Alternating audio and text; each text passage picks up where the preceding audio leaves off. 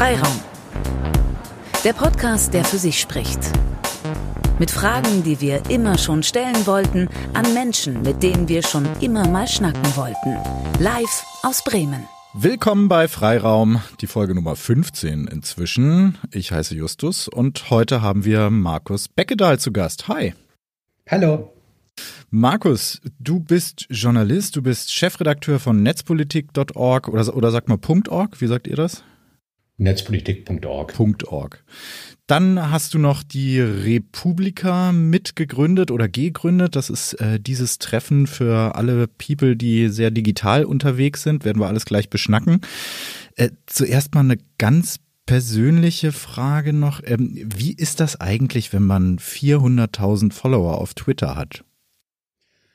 Ja, dann muss man aufpassen, nicht angetrunken zu twittern. Ironie funktioniert auch manchmal nicht. Das habe ich mal irgendwann festgestellt, als ich mit einem ironischen Tweet falsch verstanden wurde und in einer DPA-Meldung zitiert wurde. Und ansonsten sind die 400.000 wahrscheinlich auch sehr viele äh, Karteileichen. okay. Äh, was ist da passiert, als du da über den Ticker gegangen bist? Das weiß ich auch nicht mehr, aber seitdem weiß ich, ähm, angetrunken auf gar keinen Fall irgendwas twittern. ja, Ironie nie habe ich im ähm, Journalismus, im Volontariat gelernt.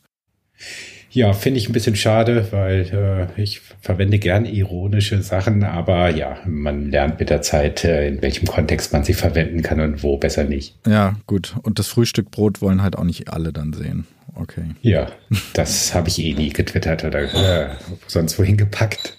Okay, dafür höre ich hinten, bringt jemand das Altglas weg. Ja, das kann ich leider gerade auch nicht ändern. Genau. Ja, so ist es gerade. Ähm, aber äh, gut, dass wir es hören, weil ähm, an alle, die uns hören, ihr wundert euch, warum wir vielleicht immer noch nicht äh, live im Presseclub sitzen, wie wir es sonst äh, getan haben mit Publikum. Nein, es ist immer noch Corona und wir sind äh, zusammengeschaltet, Markus und ich, über, über Studiolink. Ich sitze hier in meinem kuscheligen Heimstudio. Wo bist du? Nicht bei Getränke Hoffmann, sondern? Ich sitze bei mir zu Hause im Homeoffice okay. in Berlin.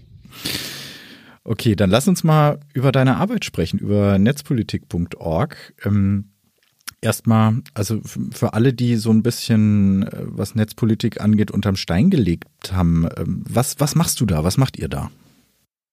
Ja, netzpolitik.org ist ein journalistisches Medium, das sich bemüht, möglichst viele Debatten um eine, ja, um die Digitalisierung in eine aufkommende digitale Gesellschaft abzubilden. Das sind Themen wie Datenschutz, Massenüberwachung, Urheberrecht oder der mangelnde Breitbandausbau, den viele noch zu spüren bekommen oder aktuell spüren.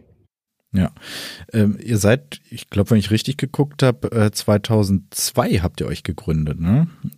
Das ja, 2002 hatte ich schon mal unter der Domain Blog laufen, ohne zu wissen, was ein Blog ist. Das war eher tagebuchartig über meine damaligen aktivistischen, netzpolitischen Tätigkeiten. Und 2004 habe ich dann Netzpolitik in der jetzigen Version gegründet. Das Blog ist mehrere Phasen durchlaufen und äh, aktueller Stand ist, dass wir 15 Personen sind, auf elf Vollzeitstellen verteilt und äh, das komplett über Spenden finanziert haben. Das heißt, wir wir haben knapp 6.000, 7.000 Menschen, die uns äh, zwischen 1 Euro und 14.000 Euro überweisen und unsere Arbeit ermöglichen. Viele davon per Daueraufträge oder aber auch kleine und größere einmalige Spenden. 14.000 habe ich richtig verstanden gerade. Ja, ja, das sind dann die überraschenden Momente, wenn äh, unsere äh, Geschäftsführerin Stefanie äh, mal das Konto öffnet und feststellt, oh, da sind auf einmal 14.000 Euro reingekommen. Das freut uns natürlich immer sehr, weil 14.000 Euro bedeutet, dass es knapp ein Viertel von dem, was wir im Monat an Kosten haben und das stärkt uns dann immer und gibt uns auch das Gefühl der Sicherheit, die Themen bearbeiten zu können, die wir bearbeiten wollen und die wir sehr häufig relativ unterrepräsentiert sehen in der allgemeinen deutschen Medienöffentlichkeit. Hm. Welche sind das und warum finden die nicht statt? Ja, alles rund um Internet und Gesellschaft. Äh, das war, sagen wir mal, früher sehr einfach. Die wenigen Themen, die es zum Start gab, da gab es auch schon eigentlich die Themen, die uns heute noch beschäftigen, die großen Themen wie Urheberrecht, Datenschutz, Überwachung. Aber das sind dann auch viele andere Fragestellungen, die sich mit der Zeit entwickelt haben. Wie gehen wir mit der Macht von großen Plattformen wie Facebook oder aktuell TikTok um? Welche Regeln brauchen wir da? Wie kann man gewährleisten, dass Innovation und Grundrechte auf der einen Seite äh, ja verteidigt werden und ermöglicht werden? Auf der anderen Seite, ja, wie geht man mit äh, zu viel Macht im Netz um? Wie begrenzt man sie und wie hält man quasi die Sicherheitspolitiker zurück, nicht das Internet noch weiter zu einem System der Massenüberwachung und Kontrolle auszubauen. Also 2002 habt ihr euch gegründet, sagst du damals noch als Blog. Ich überlege gerade, da, da habe ich gerade Abi gemacht. Das ist alles noch Prä-Smartphone, Prä-YouTube-Area. Um was ging es denn da eigentlich? Als ich 2002 gestartet bin, da machte ich schon so drei, vier Jahre lang den klassischen Netzaktivismus. Das heißt, äh, es gab damals Debatten wie eine drohende Richtlinie zur Einführung von Softwarepatenten auf EU-Ebene. Es gab auch schon damals den ersten Weltgipfel zur Informationsgesellschaft der Vereinten Nationen, wo ich als einer der jüngsten Teilnehmer in diesem ganzen Prozess, äh, der global war, eingebunden war. Und ähm, ja, von den Aktivitäten wie dieser Kampagne gegen Softwarepatente, die dann tatsächlich 2005 zu einem Erfolg führte auf EU-Ebene oder vom UN-Weltgipfel und seinen ganzen Vorgipfelprozessen, ähm, habe ich dann tagebuchartig darüber berichtet. Mhm, okay. Gut, da sind jetzt 18 Jahre dazwischen. Ähm, ihr seid total gewachsen. Ihr seid auch, ähm, denke ich, eine feste Größe bei ja, also bei uns Journalisten zumindest. Wie arbeitet ihr denn? Also, und wie kommt ihr vor allen Dingen an Informationen? Da sind ja manchmal echt richtig geheime Sachen dabei ja, auf die üblichen Wege, wie Journalisten Informationen bekommen. Wir haben natürlich große Kontaktnetzwerke. Wir haben aber auch viele Kontaktmöglichkeiten für Menschen, die uns lesen, die wir teilweise gar nicht kennen, die uns dann auf den unterschiedlichsten Arten und Wegen Informationen zukommen lassen. Und ansonsten ist es halt klassische journalistische Arbeit. Das heißt, man verfolgt halt viele Quellen, man verfolgt viele Debatten, äh, man äh, redet und schreibt viel mit anderen Menschen, um auf dem Laufenden zu sein sein. Und da versuchen wir halt immer einerseits durch eigene größere Recherchen, aber auch um durch ähm, ja dem konsequenten Verfolgen von Ge Gesetzesprozessen und zwar von Anfang an bis zum Abschluss und den Auswirkungen ja möglichst viel abzudecken, was wir für relevant halten. Ihr habt ja also echt eine gewisse Aufmerksamkeit euch erarbeitet, was so weit ging, dass ihr sogar mal wegen äh, Landesverrat angeklagt war. Also äh, ich glaube mit als erstes Medium seit dem Spiegel, seit den 60ern. Was ist da passiert?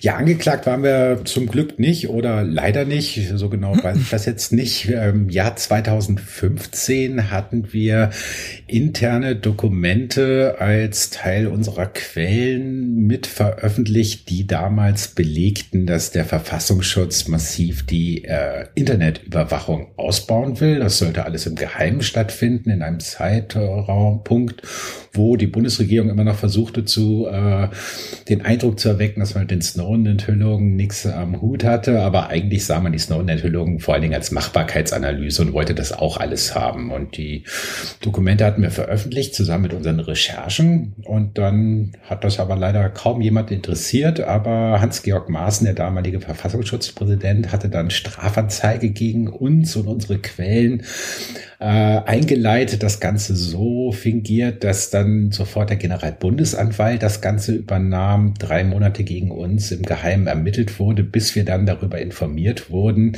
dass gegen uns ermittelt wird. Das haben wir sofort natürlich veröffentlicht und dann gingen für zehn Tage so die intensivsten Wochen oder Tage über uns herein, die wir in der Geschichte von netzpolitik.org erlebt haben. Am Ende wurde dann der Generalbundesanwalt in den einstweiligen Ruhestand versetzt. Ähm, die Bundesregierung wackelte ein bisschen an einer Staatskrise und, und die Ermittlungen wurden eingestellt. Ja, das war äußerst surreal. Man kriegt da so ein gelbe Schreiben per Einschreiben übermittelt. Man öffnet das, da steht drin, äh, wir informieren Sie über Ermittlungen wegen Landesverrats und man gibt das erstmal in eine Suchmaschine ein und versucht zu verstehen, was da abläuft, denkt sich die ganze Zeit, hm, da war doch irgendwas in der Geschichte, stellt das online und erstmal passiert eine Stunde lang nichts, bis erstmal BBC World News anruft und sich dafür interessiert. Und spät die waren die ersten und wir wunderten uns die ganze Zeit, warum deutsche Medien nicht anriefen, aber wie wir später feststellten, waren alle erstmal dabei mit beschäftigt, ihre Justiziare zu fragen, was denn Landesverrat überhaupt bedeutet. Weil das halt, wie gesagt, 1962, von dir angesprochen, der Spiegel-Affäre eine Rolle spielte. Dann gab es in den 80ern nochmal einen Fall, wo die Zeitschrift konkret äh, irgendwelche Geheimdienstinformationen veröffentlicht hatte.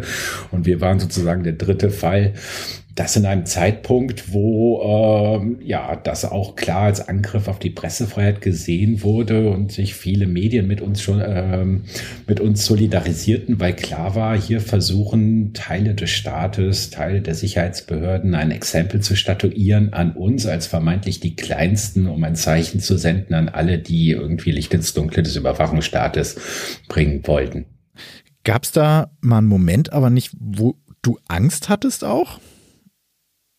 Na, Angst hatte ich nicht wirklich, weil das war sowas von surreal und wir hatten sofort auch gelesen ähm, im Strafgesetzbuch bei dem Paragraphen, ich glaube 94, äh, der Landesverrat beschreibt, dass man die Absicht haben müsste, die Bundesrepublik äh, Deutschland zu gefährden. Nur dann würde dieser Straftatbestand ziehen und wir dachten die ganze Zeit, naja, das kann uns jetzt keiner irgendwie vorwerfen, weil unser Anspruch oder unsere Motivation war ja genau das Gegenteil. Wir haben halt darauf hingewiesen, dass es verfassungsrechtliche Fragestellungen gibt, wenn der Verfassungsschutz Massenüberwachungssysteme nutzen darf oder nutzen können soll. Und damit wollten wir eigentlich oder unsere Motivation war, eine bessere Bundesrepublik zu haben, wo die Grundrechte gestärkt werden und äh, wir als Bürgerinnen weniger überwacht werden von einem weitgehend unkontrollierten kontrollierten Geheimdienst. Und es gab natürlich ein paar Momente, wo wir ja schon ein bisschen Sorgen hatten, aber weniger um uns, weil das halt, wie gesagt, sowas von surreal war in Deutschland für Journalismus ins Gefängnis gehen zu müssen. Ich meine, wir sind nicht die Türkei oder Russland, aber als dann unsere Eltern mitbekamen, äh, was da passiert, also meine Mutter hatte das damals dann im Videotext gelesen, dass ihr Sohn bis zu, ja, ja, der hatte ich ganz vergessen Bescheid zu sagen, weil irgendwann klingelte die ganze Zeit nur das Telefon und auf einmal hatte ich dann meine Mutter dran, die Videotext las, dass äh, gegen ihren Sohn möglicherweise bis zu lebenslang wegen äh, Landesverrats ermittelt wird. Und ich musste ihr erstmal versuchen zu erklären, dass sie sich keine Sorgen Sorgen machen soll. Aber das war dann schon irgendwie mitbekommt, so im Umfeld haben viele Menschen Sorgen, sind davon auch betroffen. Das äh, ja, machte uns dann auch mehr Sorgen, als dass wir Sorgen hatten, dass uns etwas passieren kann. Ja, aber wie Eltern dann so sind. Kind, was machst du? Ne? Naja, und wir so, keine Panik, wir haben alles unter Kontrolle.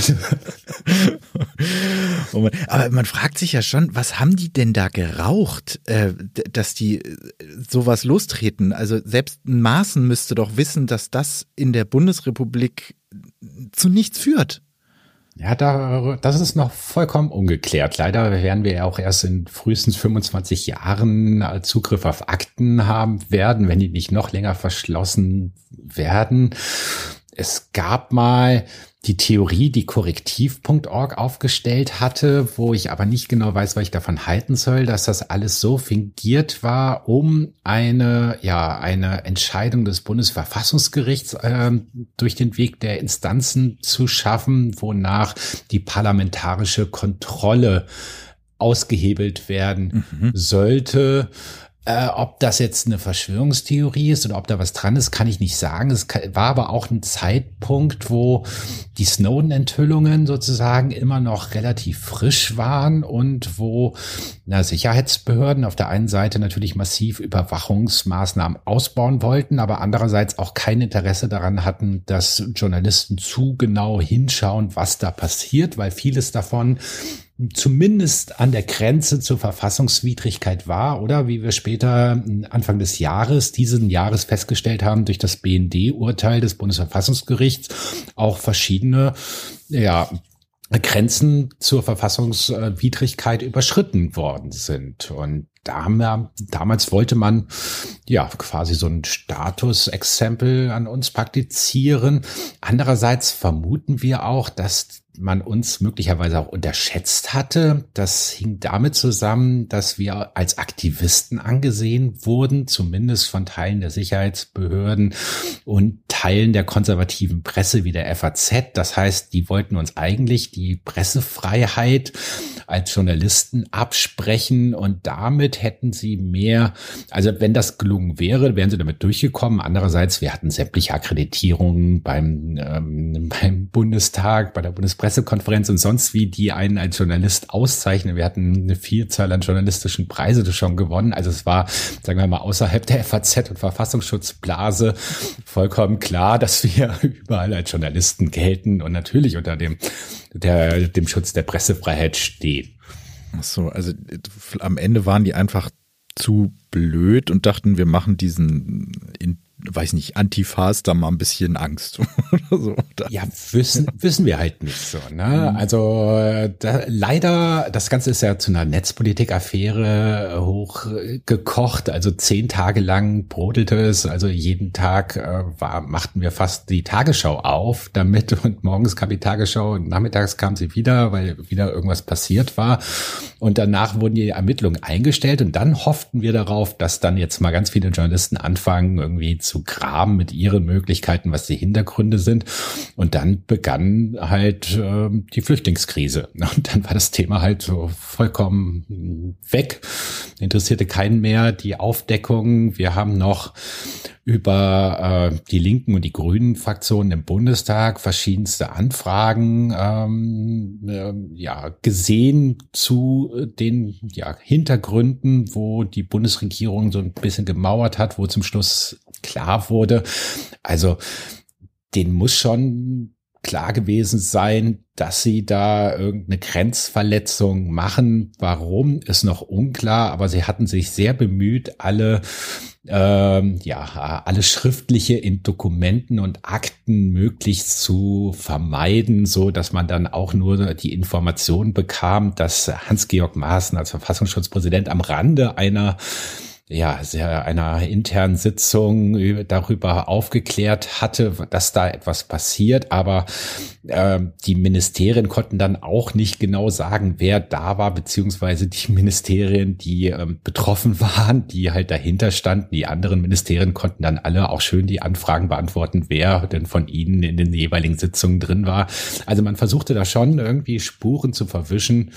Offensichtlich, weil man sich bewusst war, dass man hier irgendwie ein sehr heikle Sache am Laufen hat, was ja auch ähm, durch die öffentliche Erregung und Debatte dann herausstellte, dass sie damit offensichtlich äh, recht hatten. Ja, klar.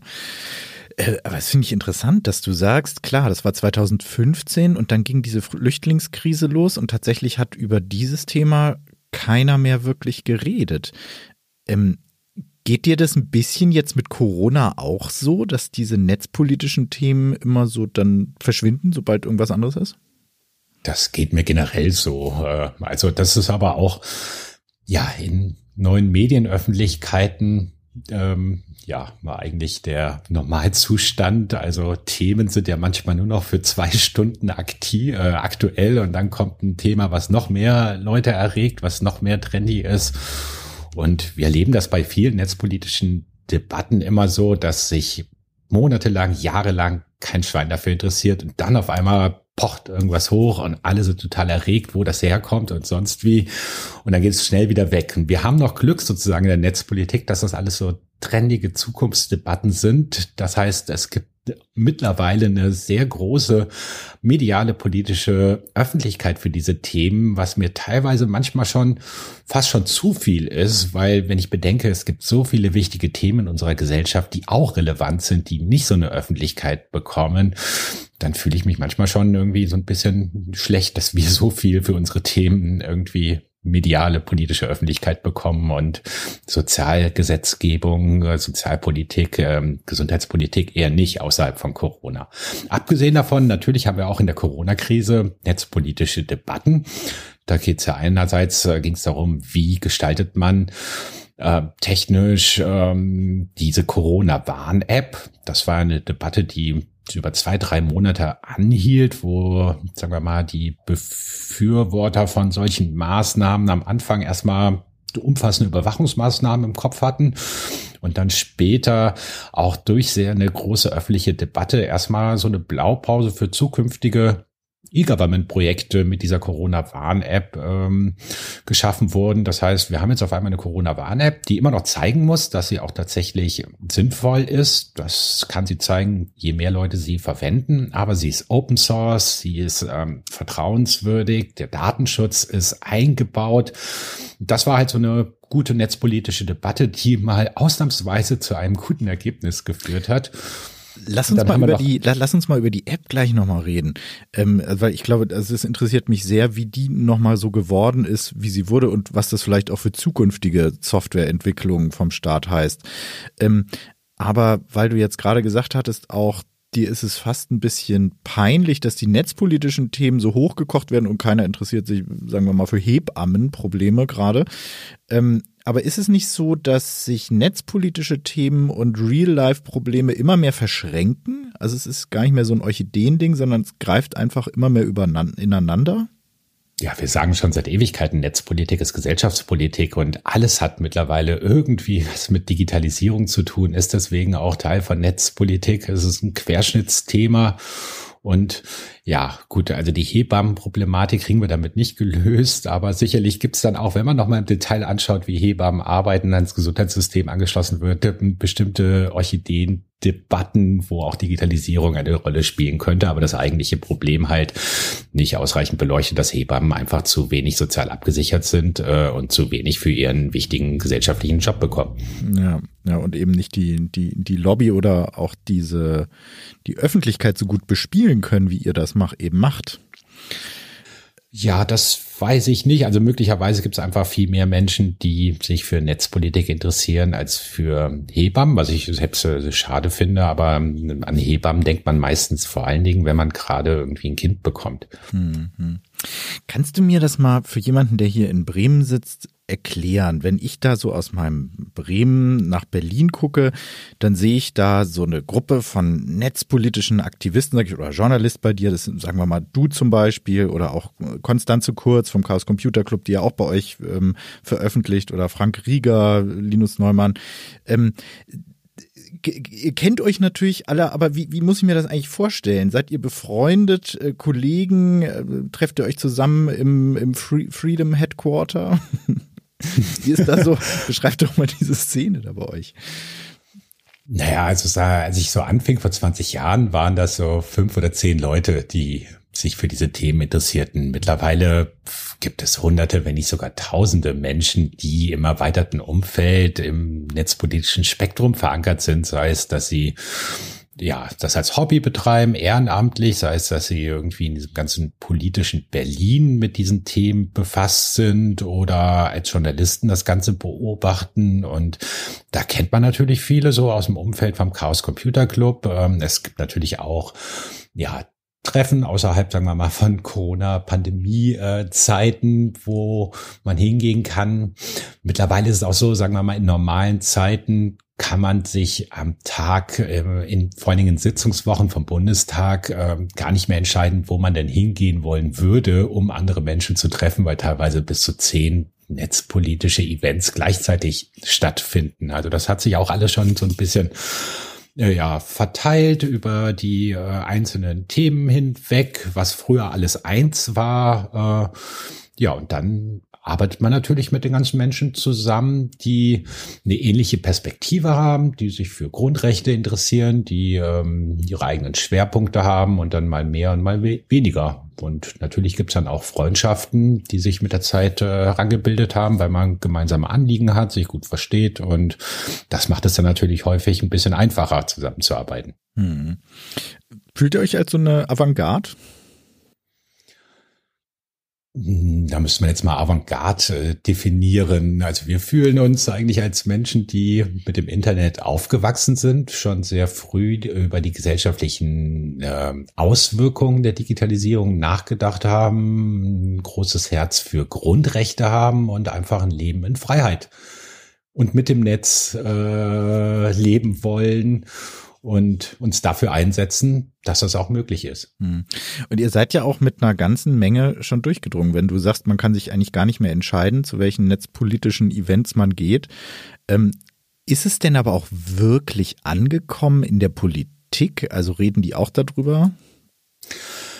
Hm, jein und ja, also also wenn ich mir so Doro also, Bär angucke, frage ich mich immer, hm, ja, ja, aber wenn du dir die anderen Politikerinnen anschaust und anhörst, dann. Ja, aber sie ist halt keine Ministerin, also strukturell, nicht sie als Person, sondern ihren Posten, meine ich.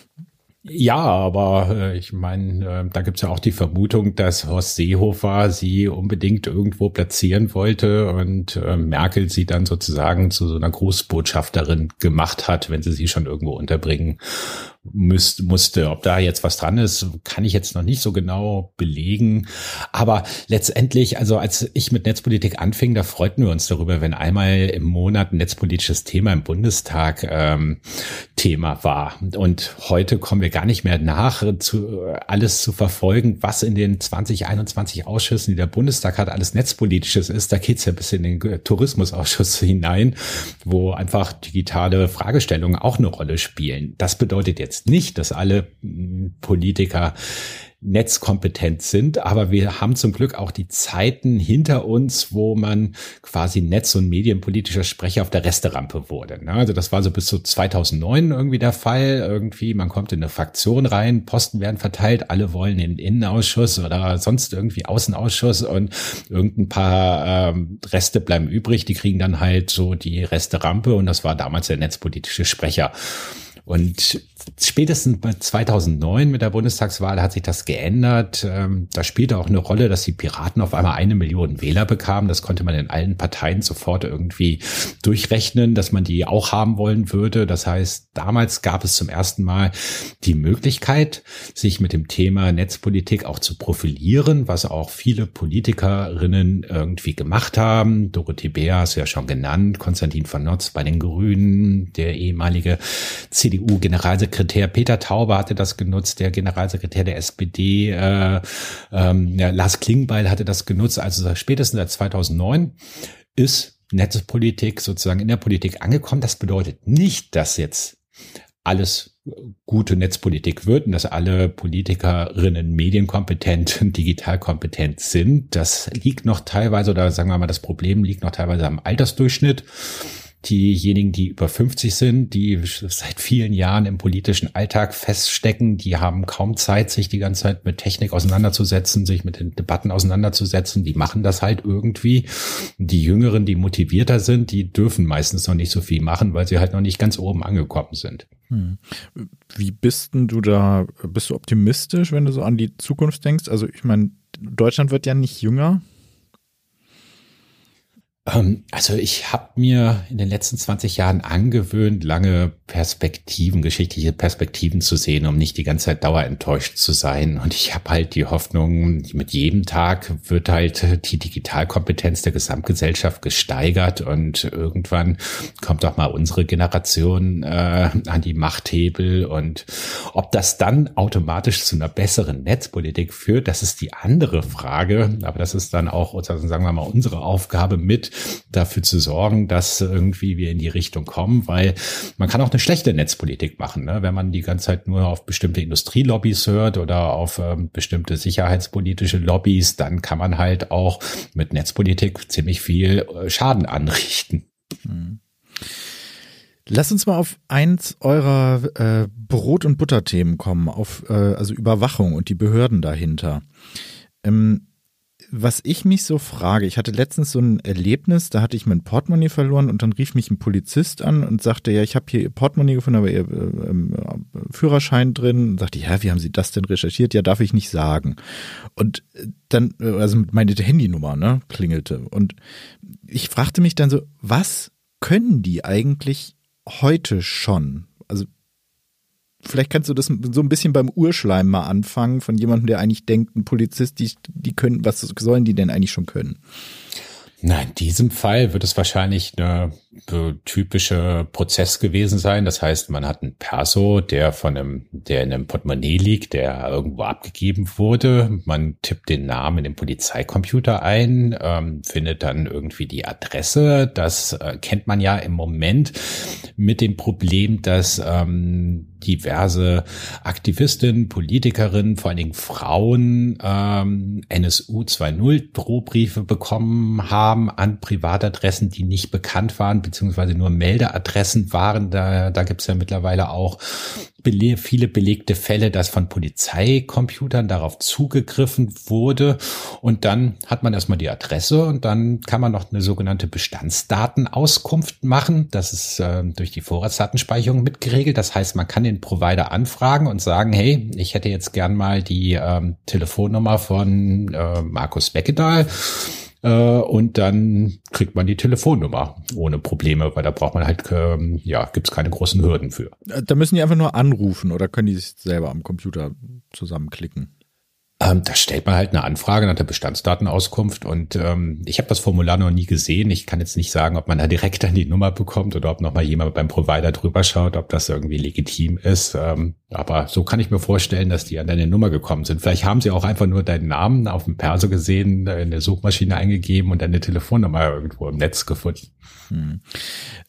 Was macht dir gerade Sorgen? Also wenn man so überlegt, äh, gut, das ist so normal heute, das klingt auch nicht so nach Hexenwerk, aber äh, was kann uns passieren, dass wir in einen Überwachungsstaat kommen? Ja, mir macht, machen die Vielzahl an Überwachungsmaßnahmen große Sorgen, die es ergibt. Ne? Also viele denken immer nur in einem äh, Überwachungsgesetz und dann gibt es das andere, aber diese Vielzahl an unterschiedlichen Maßnahmen, die immer mehr miteinander verknüpft werden, dazu fehlende Kontrolle, also auf Seiten der Sicherheitsbehörden, die viel zu intransparent sind, wo wir es noch nicht ausreichend geschafft haben, sie demokratisch äh, ausreichend äh, kontrollieren zu können.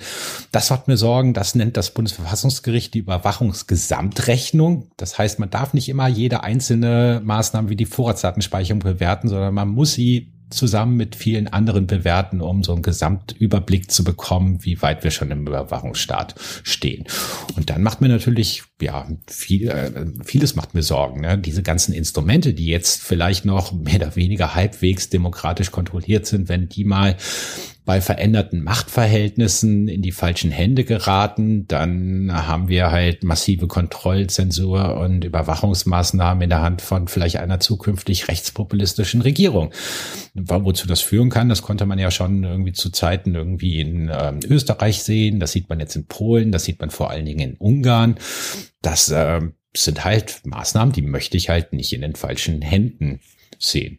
Und dann gibt es natürlich noch, das ist halt auf Seiten des Staates das Problem, dann gibt es generell das Problem, dass halt einfach viel zu viel Daten über uns gesammelt werden bei von privaten Akteuren und die Verbindung aus staatlichen Akteuren, die Zugriff auf diese Daten haben wollen, die bei privaten Akteuren ganz viel gesammelt werden. Diese, äh, diese, ja, das macht mir halt am meisten Sorgen. Hm. Vielleicht kannst du das mal an diesem Beispiel WhatsApp erklären. Du hast es, glaube ich, mal ein Datenschutzdesaster genannt. Ähm, ich habe es jetzt auch gelöscht, weil ich dachte, mh, ja, es ist nicht gut mit dem Datenschutz, aber ich weiß eigentlich immer noch nicht so genau warum. Kannst du es mal nochmal erklären? Naja, Dat äh, WhatsApp ist erstmal eine App, die ich zum Glück noch nie nutzen musste, ähm, die aber groß und bekannt geworden ist über ein Paradoxon. Ähm, äh, und zwar, dass WhatsApp vor allen Dingen mit jedem Datenskandal, davon gab es in der Geschichte von WhatsApp sehr viele, also mit Schludrigkeiten bei der IT-Sicherheit, beim Datenschutz und so weiter, immer größer geworden ist, was auch sicherlich damit zu tun hatte, dass irgendwie deutsche Mobilfunkanbieter sehr lange an teuren SMS festgehalten haben. Und irgendwann gab es auf einmal mit WhatsApp, mit Messengern die Möglichkeit, ey, kostenlos kommunizieren und so weiter. Und WhatsApp ist dann irgendwann von Facebook aufgekauft worden, jetzt Teil des Konzerns. Die Daten sollen jetzt alle zusammengeführt werden. Und auch wenn WhatsApp zum Glück mittlerweile eine Ende-zu-Ende-Verschlüsselung hat, das heißt, irgendwie man kommuniziert verschlüsselt miteinander, kann man nicht ausschließen, dass WhatsApp nicht irgendwie trotzdem auf zentralen Servern irgendwelche Hintertüren hat, wo dann Sicherheitsbehörden, amerikanische Überwachungsgeheimdienste ähm, äh, darauf zugreifen können. Und vor allen Dingen spielen die Verbindungsdaten eine große Rolle. Also es ist viel interessanter für Unternehmen wie Facebook, WhatsApp zu wissen, wer kommuniziert mit wem wann als auch noch zu wissen, worüber wir kommunizieren. Also selbst für eine künstliche Intelligenz sind die meisten unserer Gespräche relativ belanglos, aber viel wichtiger und viel mehr mit den Daten kann man anfangen, wenn man halt diese Verbindungsdaten auswertet. Und zumal zudem. Was machen die denn damit?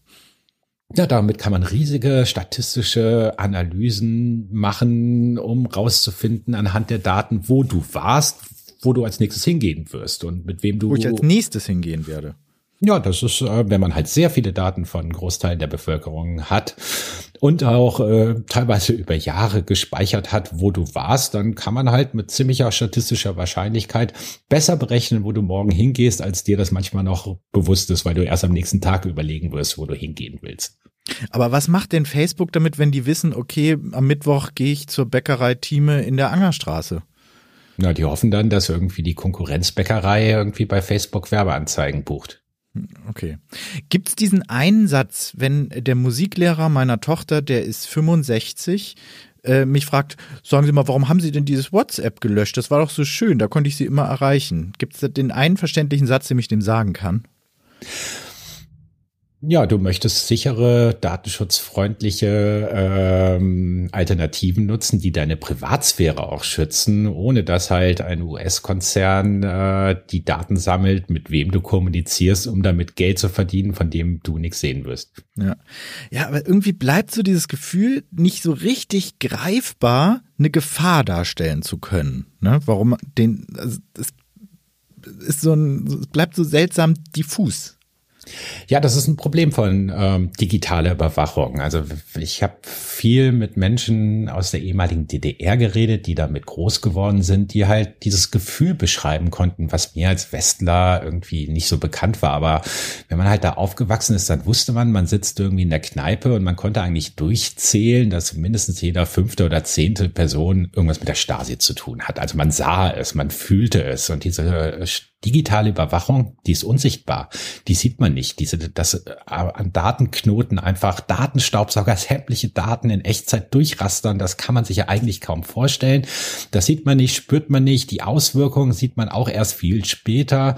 Also Edward Snowden schreibt in seiner ähm, Biografie Permanent Record darüber, dass wir halt damit leben müssen, dass alle Daten, die wir im Netz hinterlassen, mal irgendwo gesammelt werden könnten. Und die einzige Frage, die bleibt, ist halt, werden diese Daten mal irgendwann gegen uns verwendet oder haben wir Glück?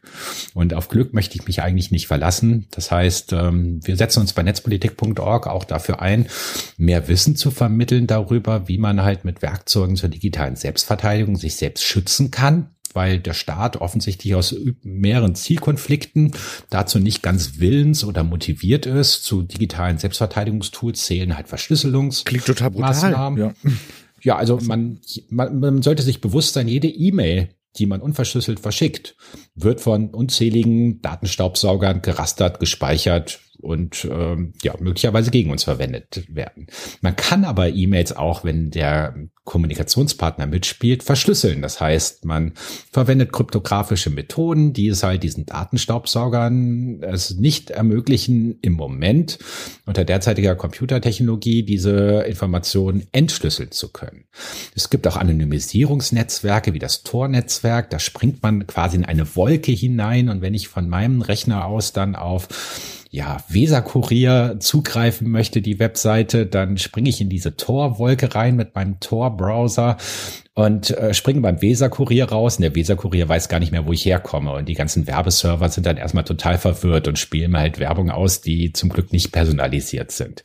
Das sind so zwei Beispiele für Werkzeuge, wie man sich selbst schützen kann man sollte einem auch immer bewusst sein da draußen, es gibt halt auf der einen Seite staatliche Überwachung, aber es gibt vor allen Dingen auch diese Vielzahl an privater Überwachung. Wenn ich auf eine normale Medienwebseite gehe, dann kann man im Hintergrund unzählige Tracker beobachten, die äh, Werbeserver darüber informieren, dass ich oder meine IP-Adresse, die vielleicht woanders schon erkannt wurde, gerade auf der Seite bin und in Echtzeit wird dann mh, hm, errechnet, zu welcher Zielgruppe ich gehören könnte anhand von allen Informationen, die man dann in Echtzeit noch auf zusammensammelt, immer mit dem Ziel, irgendwelchen Kunden Werbeplätze zu verkaufen, die mir dann äh, als Zielgruppe angezeigt werden.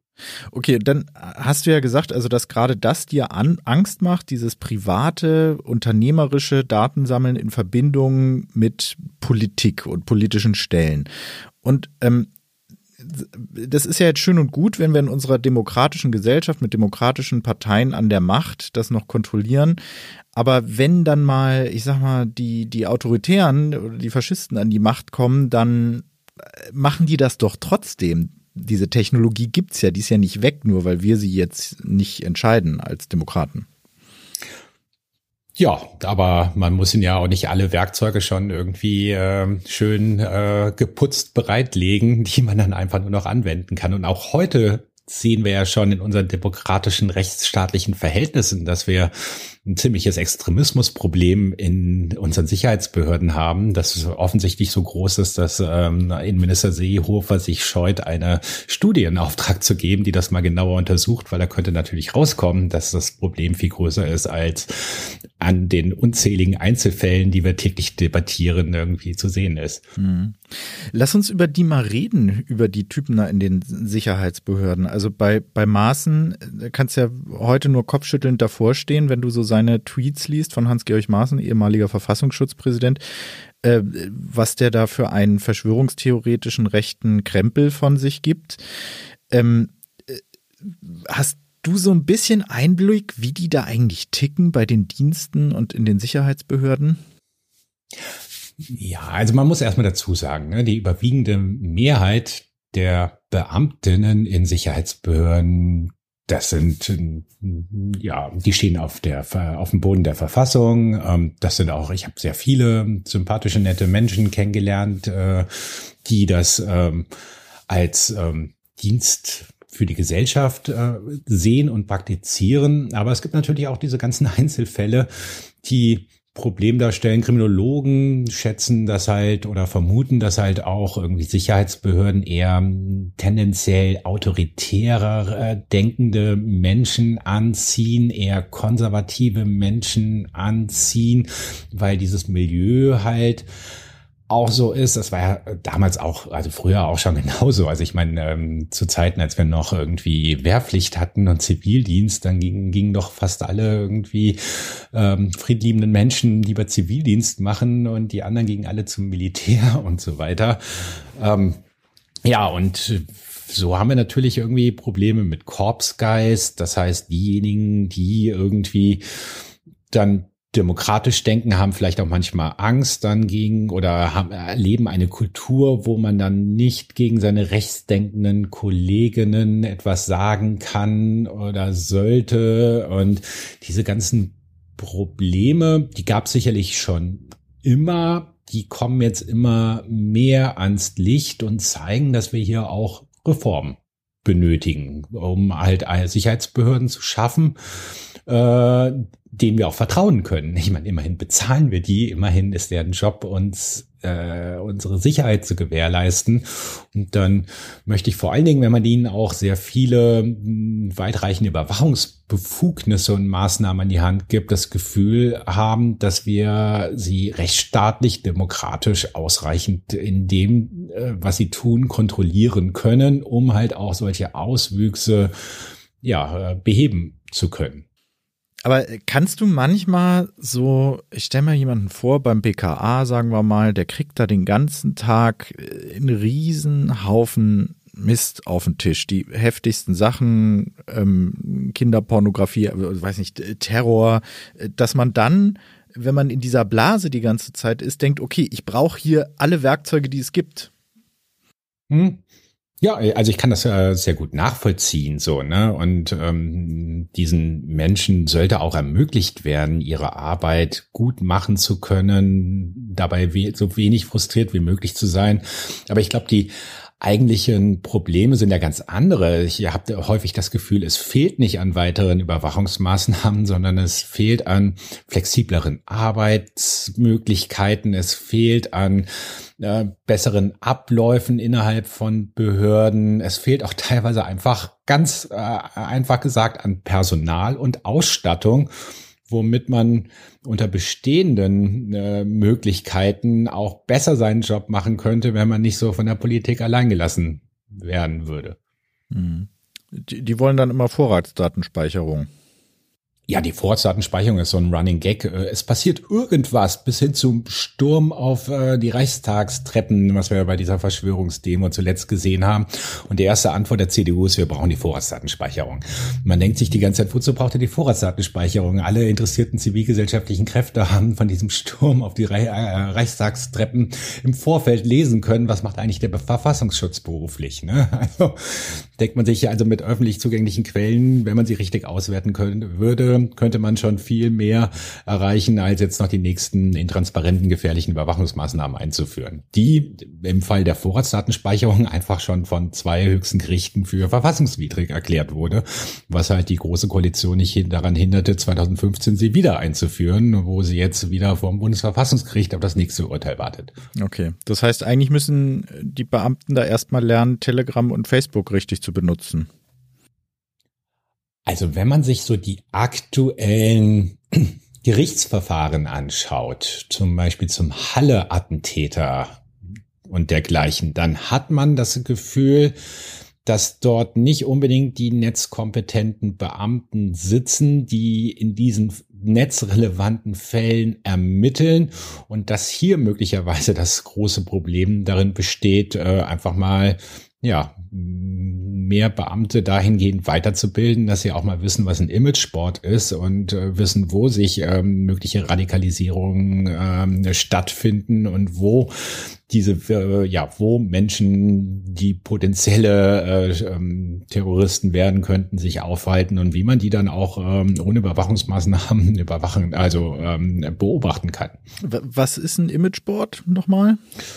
Ja, Imagesport sind so ähm, Seiten wie 4chan, 8chan, wo ähm, Menschen vor allen Dingen Bilder, Meinungen irgendwie in Echtzeit miteinander teilen, da diese kommentieren und was, äh, sagen wir, in den Nullerjahren vor allen Dingen mit 4chan eine sehr interessante ähm, Netz also eine Art Forum. Subkultur, ja, Subkultur war, was sich aber dann irgendwann so ab Ende der Nullerjahre immer mehr, vor allen Dingen junge, gelangweilte ähm, weiße Männer ähm, sich gegenseitig radikalisiert haben und was dann zu so, ähm, ja, so ein Epizentrum der jungen Alt-Right wurde, was sich dann kulturell auf viele andere Plattformen weiterentwickelt hat. Hm.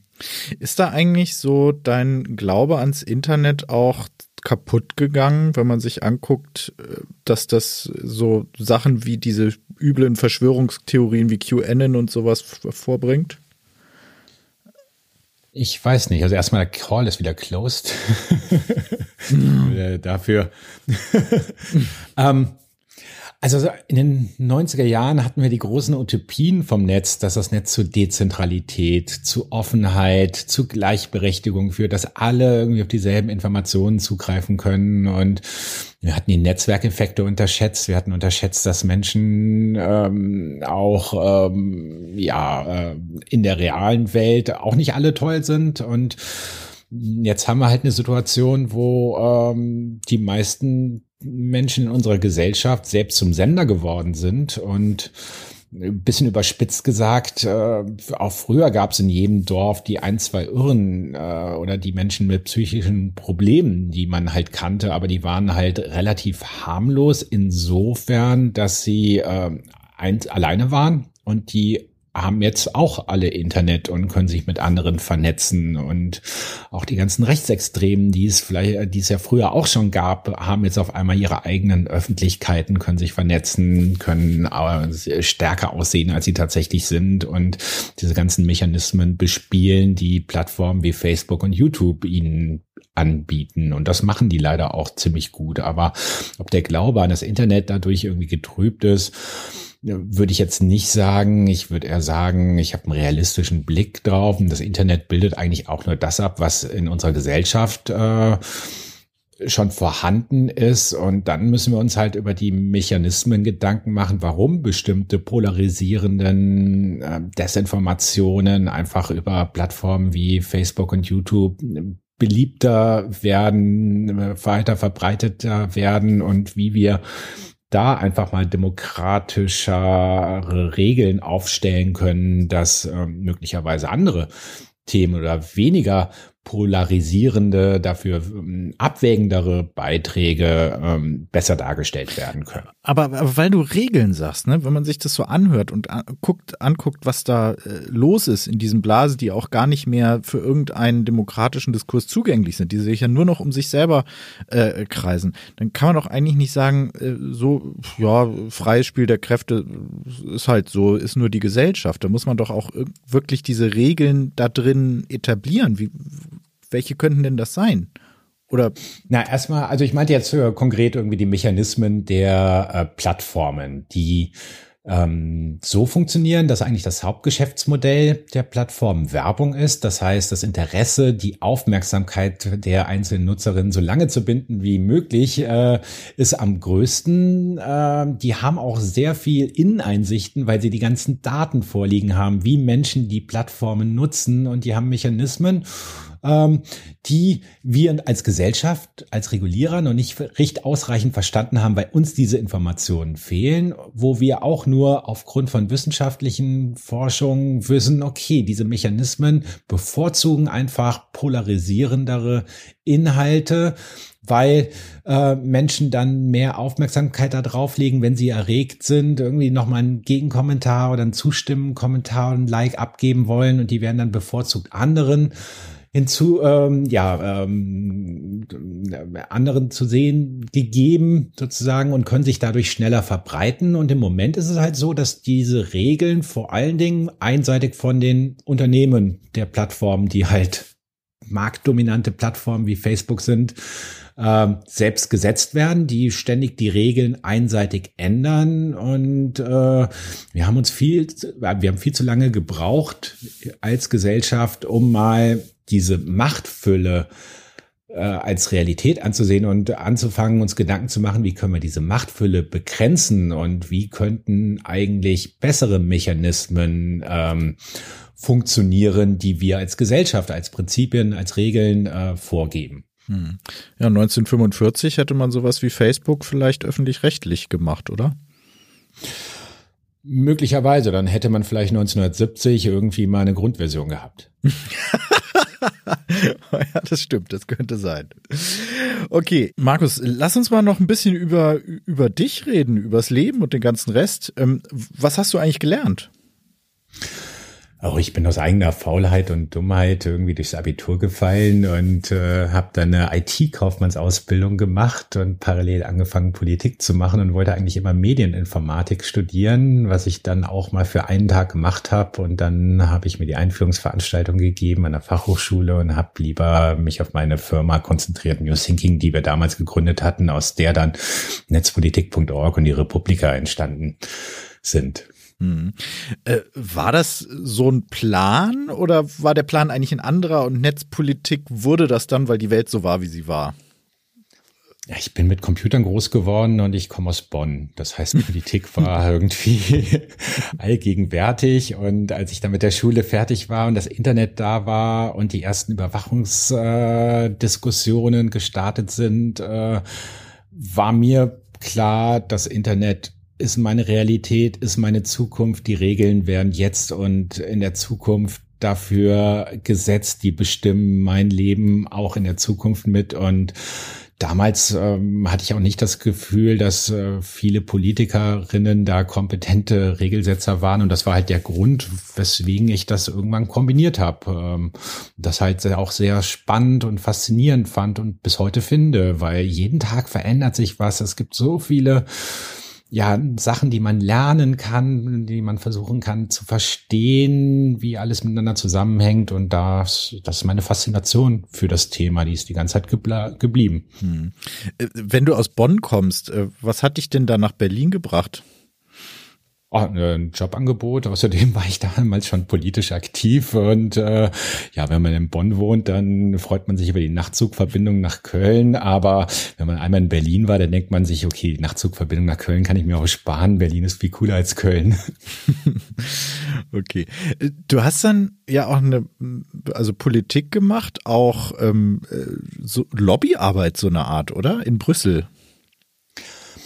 Ich war äh, in der Grünen Jugend aktiv und war da auch mal im Bundesvorstand. Das war vor 20 Jahren und habe aber irgendwann mich entschieden, mit Parteipolitik nicht weiterzumachen, weil ich wollte, dass alle eine gute Netzpolitik machen und nicht nur bei den Grünen, wo ich auch damals, sagen wir mal, noch in den Nullerjahren gegen viele Windmühlen anrennen musste, wenn ich irgendwie netzpolitische Themen äh, auf die Agenda setzen wollte. Das hat sich bei den Grünen geändert, äh, aber ich bin nicht mehr parteipolitisch aktiv und ich war jetzt auch nicht wirklich als Lobbyist aktiv, in dem Sinne, dass normalerweise Lobbyisten dafür bezahlt werden, Interessen in der Regel eines Verbandes oder eines Unternehmens äh, auf, in der Politik zu vertreten, sondern ich war zivilgesellschaftlich, ehrenamtlich ähm, unterwegs und habe natürlich Lobbying für zivilgesellschaftliche Themen gemacht, aber ehrenamtlich und bin auch sehr häufig nach Brüssel gefahren, weil einfach im Europaparlament oder in der, in der, Europäischen Union die meisten relevanten Gesetzgebungen geschaffen werden, wo sich dann sehr viele in Deutschland immer darüber wundern, wenn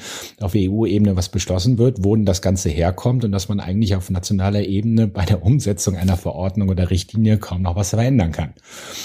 Und insofern habe ich mich auch immer sehr bemüht, irgendwie Aufmerksamkeit ähm, auf europäische Themen zu legen. Wir haben mit Alexander Fanta bei netzpolitik.org auch einen eigenen EU-Korrespondenten, der in Brüssel sitzt. Wir sind also eines der wenigen deutschen Medien, die sich einen eigenen EU-Korrespondenten leisten, weil uns halt klar ist, irgendwie dort werden die wichtigsten Regeln gesetzt und wir können das natürlich aus Berlin aus verfolgen, aber es ist noch besser, wenn wir jemanden vor Ort haben, der sich dann auch mal zu Hintergrundgesprächen mit anderen treffen kann kann oder zu den Pressekonferenzen live hingehen kann außerhalb von Corona. Hm, okay. Und dass du bei den Grünen bist, ist dir das irgendwie noch wichtig, in der, also in der Partei zu sein immerhin? Ich habe mich irgendwann dagegen entschieden, auszutreten, weil für mich persönlich die Grünen immer so das kleinste Übel waren. Ähm, und ja, ich bin seitdem aber eine Karteileiche. Also ich gehe jetzt nicht zu Parteitagen hin oder zu, ähm, ja, zu, mach kein Parteileben. Ne, ich kenne da viele, aber ich kenne auch viele in anderen Parteien, die da auch gute Arbeit machen und ähm, eigentlich auch, also es gibt ja, sagen wir mal, in einigen Parteien sehr engagierte Netzpolitikerinnen, die alle mehr oder weniger dasselbe wollen, ne, die halt dann in ihren jeweiligen Parteien irgendwie unterschiedliche äh, Windmühlen haben, gegen die sie ankämpfen müssen, unterschiedliche andere Interessen, die dann austariert werden müssen. Ja, und ich bin da einfach bei den Grünen geblieben, weil das war meine damalige Sozialisation. Da habe ich gelernt, wie Politik äh, funktioniert und wie man Politik praktiziert. Und es gibt zwar immer so irgendwie, viele sagen, als äh, Journalist dürfte man nicht irgendwie äh, in einer Partei sein, aber wenn man sich halt die ganzen Führungsebenen, vor allen Dingen im öffentlich-rechtlichen Rundfunk anschaut, dann ist das die Realität. Und ich gehe damit äh, wenigstens sehr transparent um. Also das steht überall. Äh, dass ich halt noch eine Karteileiche bei den Grünen bin, weil ich mal vor 20 Jahren da Ämter hatte. Hm. Jetzt hast du was gesagt, das äh, hat mich irgendwie hellhörig gemacht, dass alle Parteien netzpolitisch das Gleiche wollen. Das ist ja ungewöhnlich, weil, ich weiß nicht, verkehrspolitisch wollen ja zum Beispiel nicht alle das Gleiche. Nee, ich habe gesagt, wenn man sich die Netzpolitikerinnen anschaut. So. Ah, also die, die Ahnung in, haben. Genau. Auch Einzelne in CDU und CSU, die, sagen wir mal, eher unter der Hand dann äh, Sympathien für unsere Themen äh, und Positionen zeigen, aber ja, aus Machtgründen und sonstigen Gründen das nicht so in der Partei öffentlich äh, kommunizieren können, weil die CDU, CSU in der Regel auf der anderen Seite steht und entgegengesetzte Meinung hat. Aber wenn man sich halt mal die Linken, Sozen, Grünen, Liberalen anschaut da, und mit den Netzpolitikern da redet, das, die sind da alle gegen die Vorratsdatenspeicherung beispielsweise. Mhm. Ähm, und die sind alle gegen Uploadfilter in der Urheberrechtsgesetzgebung. Ähm, aber ja, die sind dann auch teilweise in der Minderheit ihrer jeweiligen Parteien. Ja, na gut, Saskia Esken ist jetzt SPD-Vorsitzende, aber naja, sie macht ja auch nicht ja, das. Lars Kling, ja. Lars Klingbeil äh, und Saskia Esken sind beide irgendwie fitte Netzpolitikerinnen und damit in der Führungsebene der SPD. Sehr ein bisschen das angeschlagen. Ist das nicht irgendwie blöd? dass jetzt gerade mal, wenn jemand, der dafür einen Sinn hat, gleich äh, angeschlagen da ins Rennen geht? Ja, aber ich, also ich persönlich finde, Saskia Esken ist eine gute Politikerin, die gute Positionen vertritt, die einen ganz anderen Stil hat, ähm, die, sagen wir mal, ein bisschen ungewöhnlich an äh, die Macht gekommen ist, aber ja eigentlich auch ein schönes Signal ist für die SPD, dass sie nicht nur aus Funktionären besteht, die irgendwie eine Funktionärsprache sprechen, die keiner mehr so da draußen versteht, was mit möglicherweise auch mit ein Grund dafür ist, dass die SPD in der ähm, Wählerbeliebtheit ein bisschen zurückgefallen ist. Ja, ja. Naja, wenn man jetzt in der größeren Partei ist, ne, dann kann man da leicht runterschauen.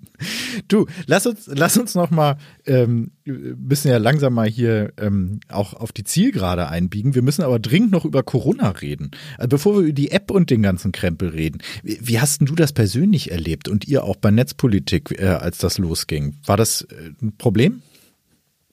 Ja, es war, war eine gewisse Herausforderung. Also wir sind schon vorher ins Homeoffice gewechselt, bevor es so die offiziellen Ausgangsbeschränkungen gab, weil uns klar war, okay, ähm, wir haben den Luxus, dass wir eigentlich auch virtuell arbeiten können. Äh, wir können überall da arbeiten, wo unser Notebook steht.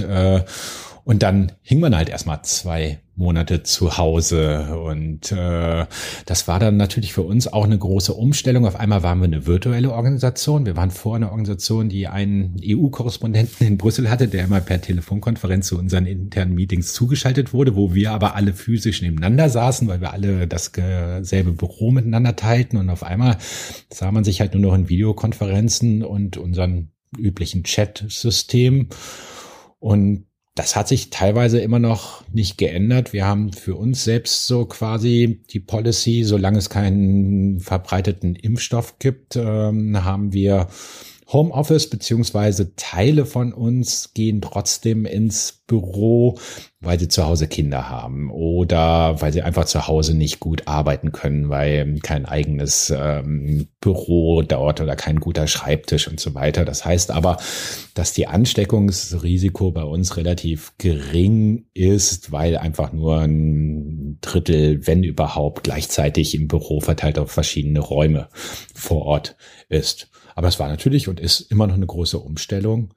Es ist auch schwieriger gewesen, so, ne, all die Kontakte, die man sonst irgendwie treffen konnte, auf Veranstaltungen kriegt man ja auch viel Informationen, wenn man hingeht und mit Menschen Bier oder Wasser trinkt, äh, oder Quellen, die man sonst trifft. Das war auf einmal weg. Aber da stand Republika ja ist ausgefallen. vor dem Problem ja, die Republika ist ausgefallen, die mussten wir virtuell machen, wo wir jetzt immer noch irgendwie überhaupt nicht wissen, gibt es nächstes Jahr eine Republika, ähm, ist nächstes Jahr wieder so weit Normalität, dass tausende Menschen aus dem Internet wieder an einen gemeinsamen Ort kommen können? Gibt es bis dahin vielleicht Hygienekonzepte, wo das funktionieren kann oder nicht? Das sind halt, ja, auf einmal lebt man in einer Zeit, wo alles noch viel unsicherer geworden ist als, ähm, als vor Corona, wo alles sich verändert hat, was auf der einen Seite ich persönlich relativ spannend finde, sich diese ganzen ja, gesellschaftlichen Entwicklungen anzuschauen. Man kommt sich ja teilweise vor wie in so einem Live-Rollenspiel oder ein Alternative Reality Game. Der anderen Seite hätte ich aber auch ganz gern, dass das mal irgendwann auch wieder vorbei ist. Oh ja. Ich glaube, wenn ich diese Impfung kriege, dann gehe ich erstmal in die Fußgängerzone und leck Leute ab oder sowas. Ja, so weil, also da hoffe ich, dass ich mich irgendwie da nicht aufhalte. nee, ich habe keine Lust mehr. Also ich, es reicht. Ähm, aber eine Sache, auf die ich ja große Stücke gesetzt habe, so gefühlt, vielleicht weil ich auch ein technikaffiner Mensch bin und Technik mag, ist diese Corona-App. Ähm, du warst da ja ziemlich nah dran, wie die so entwickelt wurde, wie die ins Werk gesetzt ist. Du hast vorhin schon gesagt, dass da, weiß nicht, irgendwelche feuchten Träume von umfassenden Überwachungsfantasien schon dabei waren. Erzähl doch mal.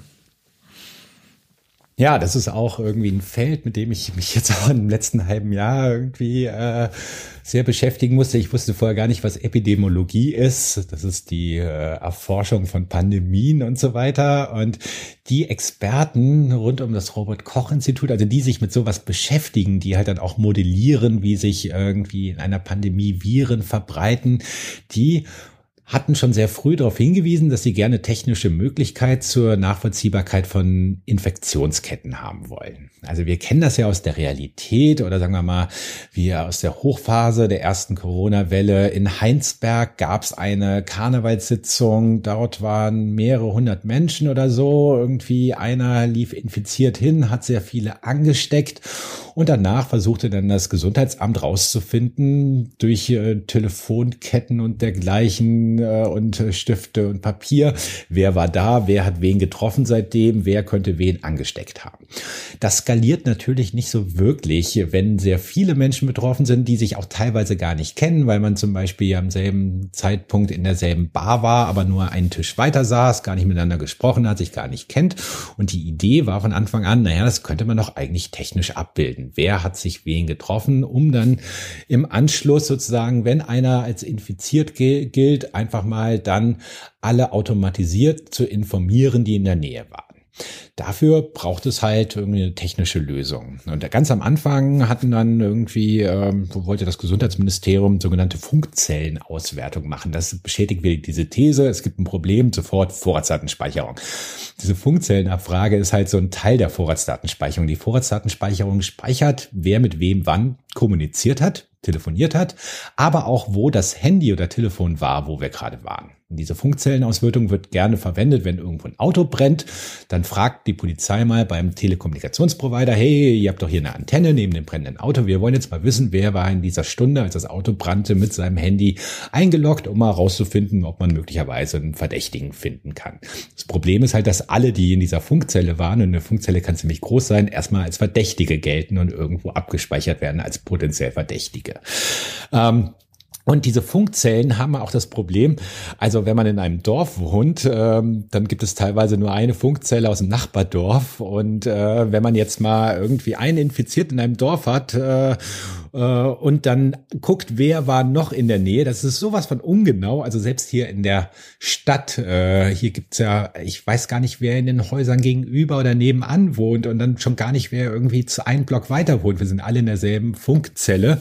Und das wäre also so sehr ungenau und hätte einfach nur wieder die Vorratsdatenspeicherung eingeführt, beziehungsweise irgendwie neue Überwachungsmaßnahmen für einen Sinn und Zweck gemacht, der vollkommen falsch war. Also es wurde damals auch gesagt, naja, Israel hat doch alle jetzt den ganzen Überwachungsstaat ausgebaut. Die haben die Epidemie doch super unter Kontrolle. Israel ist aktuell das Land mit den ähm, höchsten Infizierten äh, laut, ähm, ähm, wenn man halt äh, die zur Gesamtzahl Bewohnerzahl berechnet. Also das hat, da hat der Ausbau des Überwachungsstaates nur gebracht, dass der Überwachungsstaat ausgebaut wurde, aber nicht um äh, nichts zur Begrenzung dieser Pandemie.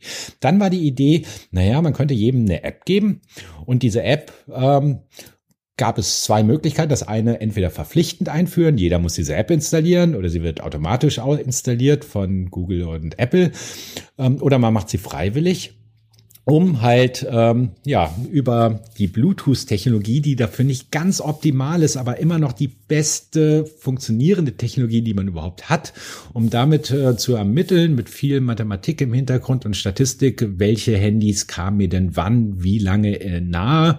Und die Epidemiologen sind halt der Meinung, naja, wenn man halt zehn Minuten mindestens nah an jemanden dran sitzt, der dann irgendwann als Corona infiziert äh, getestet wird, dann gibt es ein erhöhtes ähm, Infektionsrisiko und das könnte man doch alles mit dieser App abbilden. Und dann wollte man zuerst Start, äh, zentrale Server haben, sozusagen, wo dann auch irgendwie gesehen werden kann. Dafür gab es gute Argumente.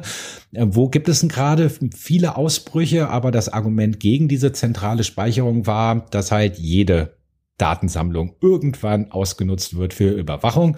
Und dass man eigentlich nicht so genau möchte, dass halt zentral gespeichert wird, wo man jetzt war, sondern man möchte eigentlich ein System haben, dem man vertraut, das dezentral funktioniert, wo nur auf meinem Handy, meinem Handy klar ist, ich bin das und wo mein Handy über Kryptographie verschlüsselte Informationen mit anderen Handys austauscht von wegen, hallo, anderes Handy, ich bin die Nummer XY, solltest du mal oder dein Besitzer mal positiv getestet sein, dann schick mir doch mal eine Nachricht, ohne zu wissen, wer ich bin, sondern einfach nur, hier ist meine XY-Nummer und so weiter.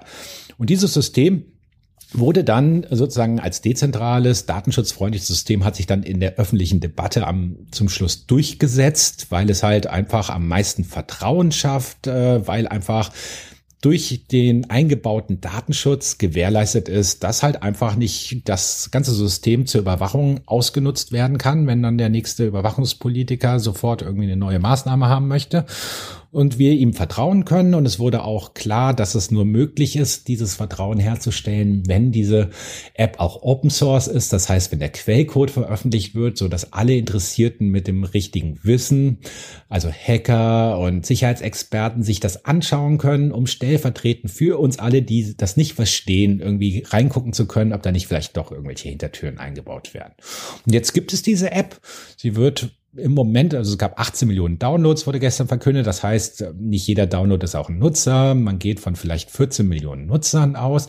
Und es gibt Studien, die mal anhand von so Gesamtberechnungen ähm, ermittelt haben, dass ähm, selbst wenn schon 14, 15 Millionen in Deutschland so eine App nutzen, dass man damit schon die Todesrate etwas senken kann und dass vor allen Dingen das Problem im Idealfall gelöst werden kann. Also ich bin in einer Bar, was ich zwar gerade nicht bin, oder ich bin einkaufen, jemand hustet neben mir und ich bekomme irgendwie Aerosole mit und die Person hat auch ein äh, Smartphone mit der App drauf und die Person wird dann positiv getestet, dass man dann automatisiert informiert wird durch diese App, dass man sich vielleicht sofort mal testen lassen sollte. Oder das habe ich jetzt zum ersten Mal gehabt, drei geringe äh, Kontaktrisiken hatte. Das heißt, ich war wohl irgendwo möglicherweise, das kann eigentlich nur beim Einkaufen gewesen sein, wo irgendwelche in der Nähe saßen, die dann positiv getestet worden sind, wo die App sagt, naja, statistisch gesehen, mathematisch wart ihr wahrscheinlich weit auseinander oder ihr seid nur aneinander vorbeigelaufen, deswegen nur eine geringe äh, Wahrscheinlichkeit, aber pass mal besser auf. Oder andere haben es dann schon rot gesehen, sozusagen so, hey, ihr Handy war mindestens zehn Minuten lang in nächster Nähe zu einem anderen Handy von einer Person, die positiv getestet wurde. Also Sie sollten jetzt, auch wenn Sie keine Symptome haben, sich mal schnell testen lassen und mit dieser App können Sie zum Arzt gehen und kriegen sofort einen Test. Okay, das klingt alles total gut in der Theorie. Eine Sache noch kurz zu den 14 Millionen. Also wir zeichnen jetzt Ende September 2020 auf. Vielleicht hört es ja irgendwer noch mal viel später. Also Jetzt sind es ähm, 14 Millionen, hast du gesagt, die das runtergeladen haben. Ähm, äh, klingt total super, Open Source, ähm, Code ist einsehbar, äh, Vertrauen wird geschafft, kein Zwang. Aber ähm, ich lese die ganze Zeit, äh, bringt gar nichts. Oder ja, wenig. Das, also also erstmal, das ist natürlich eine Wette der Epidemiologen, also der Expertinnen für Pandemien darauf, dass eine App unterstützte Kontaktverfolgung einen äh, Beitrag leisten kann, diese Pandemie unter Kontrolle zu bringen. Es ist ein Beitrag. Maske tragen und Abstand halten ist äh, genauso wichtig, viel wichtiger eigentlich. Wahrscheinlich, wenn wir alle konsequent überall Maske tragen würden, hätten wir äh, viel weniger Corona-Probleme, als wir es jetzt haben. Dann bräuchten wir wahrscheinlich auch keine App, aber wir tragen nicht überall Masken. Wir müssen auch mal essen, trinken und dann gibt es die vielen, die halt auch keine Maske tragen wollen. Also insofern, ja, ähm, kann das dazu beitragen, aber wir haben es noch nie getestet. Also wir sind halt in einem Echtzeit-Experiment, wo wir auch der Meinung sind, okay, wenn die Experten für Pandemien sagen, das kann einen Beitrag bringen, dann testen wir das mal aus, solange die App so gestaltet ist, und das ist sie jetzt, dass sie Ansprüche erfüllt wie Open Source, datenschutzfreundlich und so weiter, ähm, dass man ihr Vertrauen schaffen kann, weil die Alternative ist, ähm, einfach so weitermachen. Und ich habe also im Idealfall. Nee, das, das, Problem ist einfach, dass ich so an Deutschland denke, wie ich es kenne, ne? Und dann denke ich mir, okay, da wurde jetzt wirklich mal was Sinnvolles programmiert, ne? Und alle, die es haben, äh, auch funktioniert offenbar gut. Aber im Hintergrund die Labore und all die die Gesundheitsämter, die schicken sich doch alle noch einen Fax. Die pflegen das doch da gar nicht richtig ein. Sind die da überhaupt angeschlossen? Hm. Ja, also gestern haben wir neue Zahlen gehört, so von den 169 Testlaboren, die es in Deutschland gibt, sind wohl irgendwie 81 Prozent schon an das digitale System in den letzten drei Wochen, drei Monaten angeschlossen worden. Ein Rest scheint sich noch zu weigern, weil man für so eine App halt keine Umstellung machen möchte. Da ist der Gesetzgeber gefragt oder die Regierung, da mal ein bisschen Druck auszuüben, weil die kriegen ja alle Geld ne, vom Staat. Ähm, also, und die, dass die Gesundheitsämter immer noch analog sind, das ist ein anderes Problem. Äh, aber da ist auch die Hoffnung, dass, oder sagen wir mal, seitdem ich weiß, wie diese Gesundheitsämter Kontaktverfolgung machen, nämlich mit Stift äh, und Papier und geteilten Excel-Tabellen und Telefonen und Kontaktlisten, die sie irgendwo finden, wo alle Benjamin Blümchen draufschreiben, dann setze ich mehr Hoffnung ähm, auf eine Kontaktverfolgung durch eine App als auf diese analoge Realität, weil das funktioniert vielleicht, wenn man einen kleinen Ausbruch irgendwo hat, aber nicht, wenn irgendwie überall in Deutschland auf einmal sich so ein Virus überall verbreitet, wie es gerade der Fall ist. Okay, aber äh, wie kommt denn das, äh, dass du das jetzt so lobst? Ich meine, das Ding haben die Telekom und SAP gemacht. Das sind ja nicht deine besten Freunde sonst. Ne, wir haben halt ein bisschen das Problem, dass wir halt ähm, erstmalig irgendwie eine App-Status ähm, loben müssen, weil die zum ersten Mal gemacht haben, was wir immer gefordert haben, nämlich den Datenschutz von Anfang an mitdenken, das Ganze als Open Source stellen. Also eine schöne Blaupause geworden. Und sagen wir mal, Telekom und SAP, die konnten da auch nicht mehr so viel falsch bauen. Die sind so mit Geld zugeworfen worden, dass sie halt relativ schnell auch durch die Open Source Mechanismen durch sehr viel Echtzeit-Feedback von anderen Experten eine App schaffen konnten, die ja zumindest jetzt mal das umsetzen soll, was sich die Experten, die Epidemiologen erhoffen. Und also ich als Nicht-Epidemiologe ähm, kann nur diese rationalen, logischen Gründe nachvollziehen, dass es einen Beitrag leisten könnte. Ich weiß, dass diese App viel weniger Daten im Hintergrund verarbeitet und wo nach Hause oder sonst wohin schickt als fast alle anderen Apps, die ich auf meinem Smartphone mit mir rumtragen muss. Ähm, also insofern schadet sie nicht und ich hoffe, sie wirkt aber auch. Ähm, ja, das wollen wir mal sehen. Hoffen, hoffe ich tatsächlich auch. Äh, wenn wir jetzt mal auf die, aber auf die Software selber gucken, ne? Du sagst, ihr musstet das loben, ganz ungläubig. Hast du denn die Hoffnung, dass staatliche Softwareentwicklung, davon wird es ja vielleicht noch mehr Apps irgendwann mal geben, äh, zum Beispiel Warn-App war ja auch so ein Thema, dass das in Zukunft jetzt immer so gut läuft? Oder war das so eine blindes Huhn findet auch mal ein Korn-Nummer? Ja, das, das muss die Bundesregierung jetzt unter Beweis stellen. Also ich setze mich seit über 20 Jahren äh, für den Einsatz von Open Source Software und offenen Standards ein. Äh, wir haben da sehr viele Hoffnungen drauf gesetzt. Das Internet funktioniert nach diesen Prinzipien, aber ähm, die ganze Softwareentwicklung, vor allen Dingen im E-Government-Bereich, äh, funktioniert nicht nach diesen Prinzipien und möglicherweise liegt hier irgendwie der Hahn begraben, weil die meisten E-Government Projekte äh, werden mit Geld zugeschissen und werden gegen die Wand gefahren. Und die einzigen, die davon meistens profitieren, sind dann die Berater oder die äh, Entwicklerinnen, die dir für ihre Arbeitszeit Geld bekommen. Aber jetzt hat man also das sind die Mal, staatlichen Projekte oder ja die staatlichen. Und jetzt hat man zum ersten Mal sozusagen auch innerhalb, also man muss ja dazu sagen, innerhalb kürzester Zeit. Normalerweise dauern so diese IT-Großprojekte des Bundes Jahre und werden dann gegen die Wand gefahren. Und jetzt hat man erstmals nach diesem Mechanismus Mechanismen, Open Source Mechanismen, eine App entwickelt in Rekordzeit, die auch trotz aller Anfangsfehler und so weiter und fehlender Implementierung in die ähm, Smartphone-Betriebssysteme, was jetzt mittlerweile verbessert wurde, sozusagen gut funktioniert. Und ich hoffe, dass jetzt mal viele in staatlichen Institutionen angefixt sind, das so zu machen, wie ich es mir seit 20 Jahren wünsche, nämlich konsequent Open Source, offene Standards, äh, Public Money, Public äh, Code, also öffentlich finanzierte Software muss selbstverständlich der Allgemeinheit wieder zur Verfügung gestellt werden, ähm, dass diese Prinzipien sich jetzt mal durchsetzen. Und wir haben mit dieser Corona-Warn-App seitdem halt die Blaupause, wo wir immer darauf hinweisen können, hallo Bundesregierung, ähm, hier habt ihr mal auf uns gehört, es ist offensichtlich ein Erfolg, ob sie funktioniert, ist was anderes, aber sie gilt sozusagen allein schon, weil sie funktioniert oder ja, nicht, äh, weil sie da also, ist. Weil, weil, ja, weil sie da ist als Erfolg, äh, was äh, viele E-Government-Dienstleistungen äh, nicht von sich äh, sagen können. Hm. Ähm, man steht so kopfschüttelnd davor und fragt sich, warum muss alles, was der Staat anfasst und jetzt gerade im Softwarebereich dann nicht funktionieren. Oder gut, in dem Fall hat's ja mal, aber das scheint ja die Ausnahme eher zu sein. Wie müsste so eine staatliche Softwareentwicklung aussehen? Braucht man da eine staatliche GmbH oder sowas, die sowas dann mal macht? Kann man sowas skizzieren? Also ich würde mich freuen, wenn man auf staatlicher Seite mehr IT-kompetente Menschen hätten, die auch in der Lage sind, solche Großprojekte irgendwie auf Seiten des Staates äh, zu managen, die in der Lage sind, irgendwie dann mit Dienstleistern gemeinsam auf Augenhöhe die Entwicklung verfolgen zu können. Äh, dafür braucht man aber andere Menschen als die üblichen Juristen, die in der Verwaltung sitzen. Äh, ähm, ja, das würde jetzt mehr bringen, als ich darüber Gedanken mache, zu machen, ob man eine GmbH oder sonst irgendwie braucht. Okay, gut, Markus. Und mit diesen optimistischen Gedanken sage ich Danke, Markus. Danke, dass du bei uns im Freiraum-Podcast warst.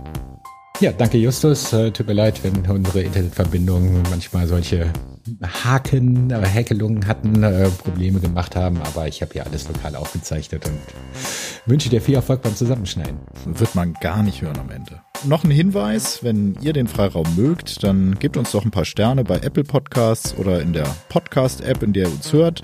Es hilft einfach unserem Podcast ein bisschen bekannter zu werden.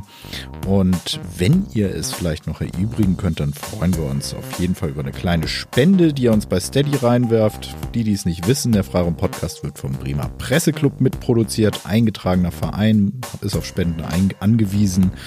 Und ja, falls ihr da mehr drüber wissen wollt, geht doch mal auf freiraum.fm, da steht alles dazu. Macht's gut. Ciao. Den Freiraum Podcast hört ihr überall, wo es Podcasts gibt. Wenn euch gefällt, was wir machen, dann gebt uns doch eine Bewertung bei iTunes oder der Podcast-App eurer Wahl. Das erhöht unsere Sichtbarkeit und motiviert uns weiterzumachen. Wenn ihr uns einen Audiokommentar schicken wollt, geht auf unsere Website freiraum.fm. Dort findet ihr auch die Show Notes und den Link zu unserer Steady-Unterstützerseite. Allen Spendern, die den Freiraum ermöglichen, ein großes Dankeschön. Freiraum. Auf den Punkt und dann noch weiter.